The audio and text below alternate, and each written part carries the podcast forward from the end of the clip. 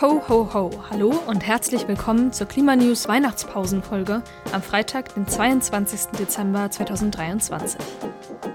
Heute sprechen wir über die Energiewende-Schummeleien des Ölkonzerns Total, über schwarz gebaute LNG-Terminals und über die Forderungen, Reiche fürs Klimageld zahlen zu lassen. Zum Ende dieser etwas längeren Folge sprechen wir noch mit Max Erik Schulze-Steinen. Er ist Junior Researcher am Wuppertal-Institut, Experte für internationale Klimapolitik und wird eine Woche nach Ende der Weltklimakonferenz die Ergebnisse noch einmal für uns einsortieren. Also legen wir los. Irreführendes Grün 2456 das ist die Anzahl der VertreterInnen der Öl- und Gaslobby, die in diesem Jahr die COP28 in Dubai besuchten. Auch dabei Patrick Pouyanné, Chef des Ölgiganten Total Energie des sechstgrößten Ölkonzerns der Welt. Was wollte uns Pouyanné auf der COP mitteilen? Total ist jetzt grün. Die Ära der fossilen Energien längst Vergangenheit. Verdeutlicht wird die Neuausrichtung durch eine Änderung im Namen und im Logo. Man verstehe sich jetzt als Multi-Energieunternehmen. Die Farbe Grün im neuen Logo unterstreiche den Fokus auf erneuerbare Energien. Verfolgt man den öffentlichen Auftritt des Unternehmens, könnte man fast meinen, der Ölkonzern sei zum Klima-Champion transformiert. Wie weit Anspruch und Realität im Falle von Total auseinanderklaffen, zeigte nun aber die französische NGO Reclaim Finance in einem Bericht, den sie im Oktober veröffentlichte. So untersuchte die NGO die Social-Media-Kanäle des Unternehmens. 76 Prozent der Beiträge im untersuchten Zeitraum stellten Totals Bemühungen im Bereich der erneuerbaren Energien oder bei CO2-arme Technologien dar. Zeitgleich machen diese Technologien, Stand 2020, gerade einmal 7 Prozent des Energiemix von Total aus. Nach Berechnungen von Reclaim Finance könnte der Anteil dieser Technologien zwar bis 2030 auf 20 Prozent ansteigen. Mit 80 Prozent bestimmen Öl und Gas dennoch den Energiemix Totals. Die Schätzungen von Reclaim Finance decken sich mit Ankündigungen von Total, die Ölfördermenge in den kommenden fünf Jahren jährlich um bis zu drei Prozent erhöhen zu wollen. Zudem plane man einen massiven Ausbau der LNG-Kapazitäten. Antrieb für die fehlenden Transformationsbemühungen sind oftmals die Anteilseigner der Unternehmen, die weiter am Geschäftsmodell Öl und Gas mitverdienen wollen. Auch bei Total scheiterte auf der diesjährigen Hauptversammlung eine Resolution, die das Unternehmen zu einer stärkeren Reduktion der Emissionen gezwungen hätte. Solange sich mit Öl und Gas also gutes Geld verdienen lässt, bleiben maßgebliche Anstrengungen aus. Jetzt ist der Gesetzgeber gefragt. Nur dann bleibt Hoffnung auf Einhaltung des Pariser Klimaabkommens und der Begrenzung der Erderwärmung auf 1,5 Grad.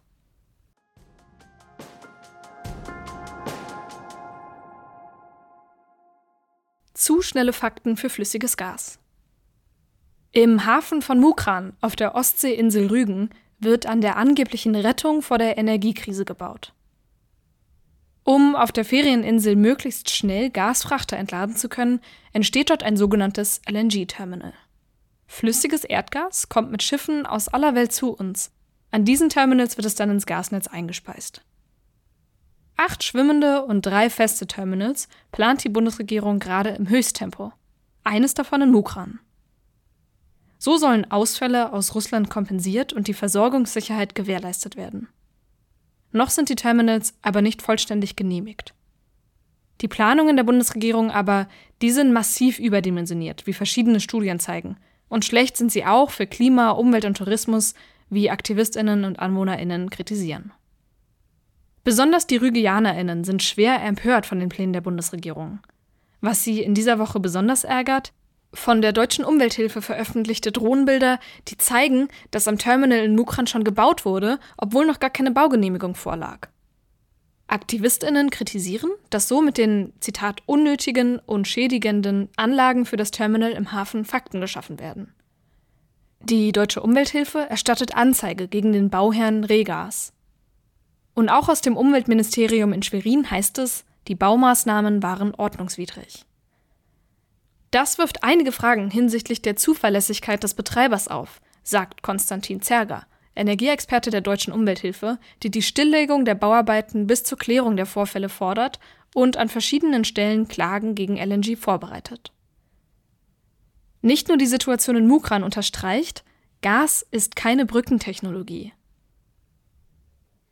Für eine tatsächliche Energiewende müssten wir uns auch von Flüssiggas schnell wieder verabschieden. Riesige Terminals und der Neubau fossiler Infrastruktur sind dafür die falschen Signale. In den Shownotes findest du einen Bericht und Studien zu Flüssiggas und den Vorhaben der Bundesregierung.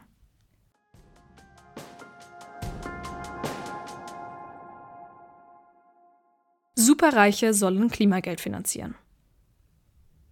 Angesichts des Milliardenlochs im Haushalt gibt es Zweifel, ob das Klimageld noch zu finanzieren ist. Das Klimageld ist als Unterstützung für Bürgerinnen bei unter anderem steigenden Energiekosten gedacht. Es sollte die Klimaschutzpolitik sozial verträglicher und gerechter gestalten und zum Beispiel durch staatliche Einnahmen aus CO2-Preisen finanziert werden. Es würden also besonders diejenigen profitieren, die umweltschonend leben. Im aktuellen Haushaltsstreit setzt sich die Grünen-Politikerin Katrin Göring-Eckardt in der Debatte um die Finanzierung des Klimagelds vehement ein. Sie fordert, das Klimageld durch das Vermögen der Superreichen zu finanzieren. Dafür schlägt sie eine Vermögensabgabe oder eine reformierte Vermögenssteuer vor, um die Superreichen zur Kasse zu bitten. Auch SPD-Generalsekretär Kevin Kühnert befürwortet eine höhere Besteuerung reicher Menschen. Die FDP hingegen lehnt eine Einkommenssteuererhöhung ab. Über das Klimageld soll eigentlich ein Teil der Einnahmen aus den steigenden CO2-Preisen an die Bürgerinnen zurückgegeben werden. Nun hat die Regierung ein Haushaltspaket vereinbart, um die Milliardenlöcher zu stopfen, in dem eine Erhöhung des CO2-Preises beschlossen wurde. Da ist das Klimageld als sozialer Ausgleichsmechanismus umso wichtiger. Bisher blieb es in der Haushaltsdebatte aber auf der Strecke, rückte in immer weitere Ferne.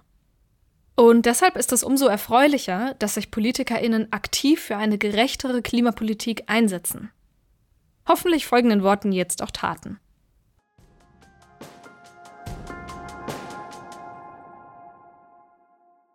Der Nachhall der Klimakonferenz Rund eine Woche ist es jetzt her, seit die Weltklimakonferenz COP28 in Dubai ihr fulminantes Ende gefunden hat. Ein Ende dem Tage des Bangen und Bebens zuvorging.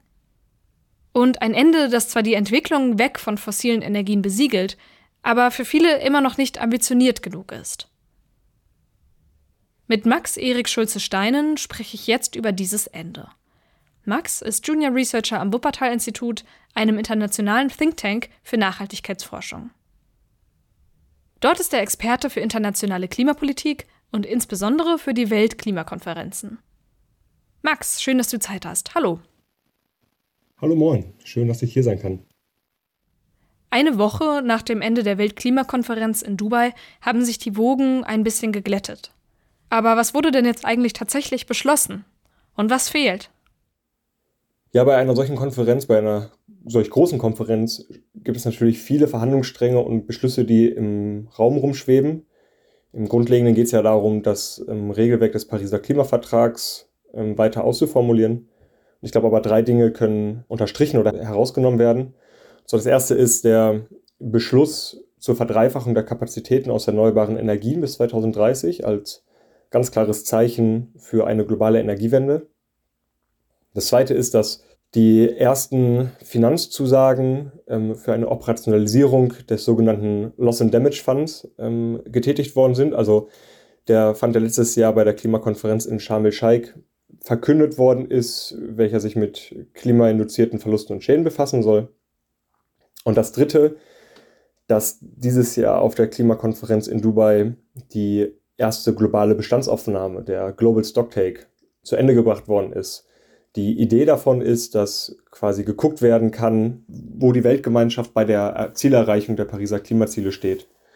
Ich glaube, wenig überraschend ist, dass man nicht da steht, wo man stehen müsste, aber dass schon ein vorsichtig positiver Trend zu verzeichnen ist. Großer Streitpunkt war halt in dieser Frage oder in dem Abschlussdokument von diesem Global Stocktake, was für eine Sprache gegenüber fossile Energieträger gefunden wird oder zumindest einen Schritt, vielleicht sogar schon einen Schritt zurück, ob endlich, was bisher noch nicht passiert ist, fossile Energieträger direkt als Ursache des Klimawandels adressiert werden. Das ist eine Entwicklung, die gerade Staaten, dessen Volkswirtschaft grundlegend auf die, der Nutzung oder der Extraktion von fossilen Energieträgern beruht, natürlich verhindert worden ist und es jetzt aber über die Jahre zunehmend eine breite Allianz aus ambitionierten Ländern, Wissenschaft und Zivilgesellschaft gab, die für einen sogenannten Phase-out of all fossil fuels sich stark gemacht haben. Der Kompromiss, der da dann gefunden worden ist, ist to transition away from fossil fuels. Das steht auch so in dem Abschlussdokument, dass es nicht so stark wie einige Länder, auch die EU und ähm, kleine Inselstaaten gefordert haben und hat auch für für Enttäuschung ähm, gesorgt, aber man kann es schon als klaren, klaren Anfang vom Ende von fossilen Energieträgern werten. Zu Beginn der COP war die Begeisterung groß, zum Ende der COP die Enttäuschung. Wie bewertest du das Ergebnis der Konferenz? Ja, genau. Äh, am Anfang fing die ähm, Klimakonferenz eigentlich ziemlich euphorisch an. Das hat man auch auf den Fluren zwischen den Verhandlungsräumen gemerkt, dass es eine ziemlich konstruktive Stimmung war. Das ähm, lag auch mit an so einer Frontload of Good News, also die Finanzzusagen. Es gab keinen Agenda-Fight, also es wurde sich sehr schnell darauf geeinigt, was ähm, tatsächlich diskutiert werden soll. Also viele Staats- und Regierungschefs haben bei ihren Abschlussplädoyers sehr starke Worte gefunden, auch sogenannten Face Down of All Fossil Fuels ist da diverse Male gefallen. Also es gab irgendwie einen positiven Momentum. Ab so der Mitte der der Verhandlungszeit ähm, hat man gemerkt, viele Verhandlungsstränge stagnieren gerade, sind festgefahren. Man kommt da nicht so richtig weiter. Die Texte konnten nicht in eine Art und Weise in die zweite Hälfte gehoben werden, wie es wünschenswert gewesen wäre. Und das Ganze hat dann gepiekt also innerhalb der letzten Verhandlungstage, ähm, weil auch diese Klimakonferenz ist wie so viele Klimakonferenzen in eine ungewollte Verlängerung gegangen, wo gerade auch schon der angesprochene Konflikt, was für eine Sprache gegenüber fossilen Energieträgern gefunden wird, es einige Verhandlungsblöcke und Länder meinten, dass sie halt auch be durchaus bereit sind, mit keinem Ergebnis Dubai zu verlassen als mit einem schlechten Ergebnis. Und gemessen daran ist dann natürlich die Sprache, die dann gefunden worden, ähm, gefunden worden ist, ein Kompromiss, den man so hinnehmen muss, erstmal. Ähm, es ist nicht, es wäre vielleicht noch mehr drin gewesen, aber gemessen an einem potenziellen Abbruch, der ja auch impliziert hätte, dass man echt auch noch ein, ein Jahr verschwendet hätte, ist es erstmal ganz in Ordnung, wobei halt die Frustration, die sich breit macht, dass keine stärkere Wortwahl äh, gegenüber fossilen Energieträgern gefunden worden ist und auch die Art und Weise, wie die fossile Lobby da präsent war, natürlich durchaus einfach noch in Erinnerung bleibt von dieser Konferenz. 2024 wird die Weltklimakonferenz in Aserbaidschan stattfinden, ebenfalls ein Land, das auf fossile Energien setzt. Was können wir im nächsten Jahr und von der nächsten COP erwarten?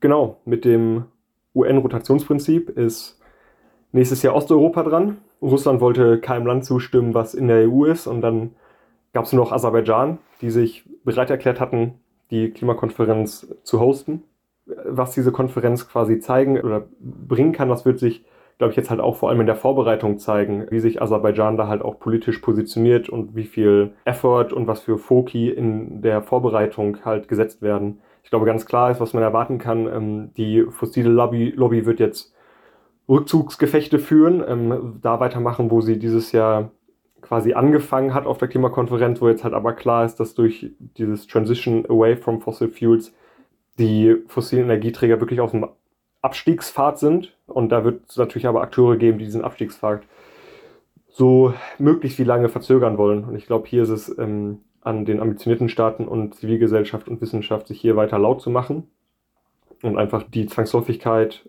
von dem Ausstieg von fossilen Energieträgern weiter und laut zu unterstreichen.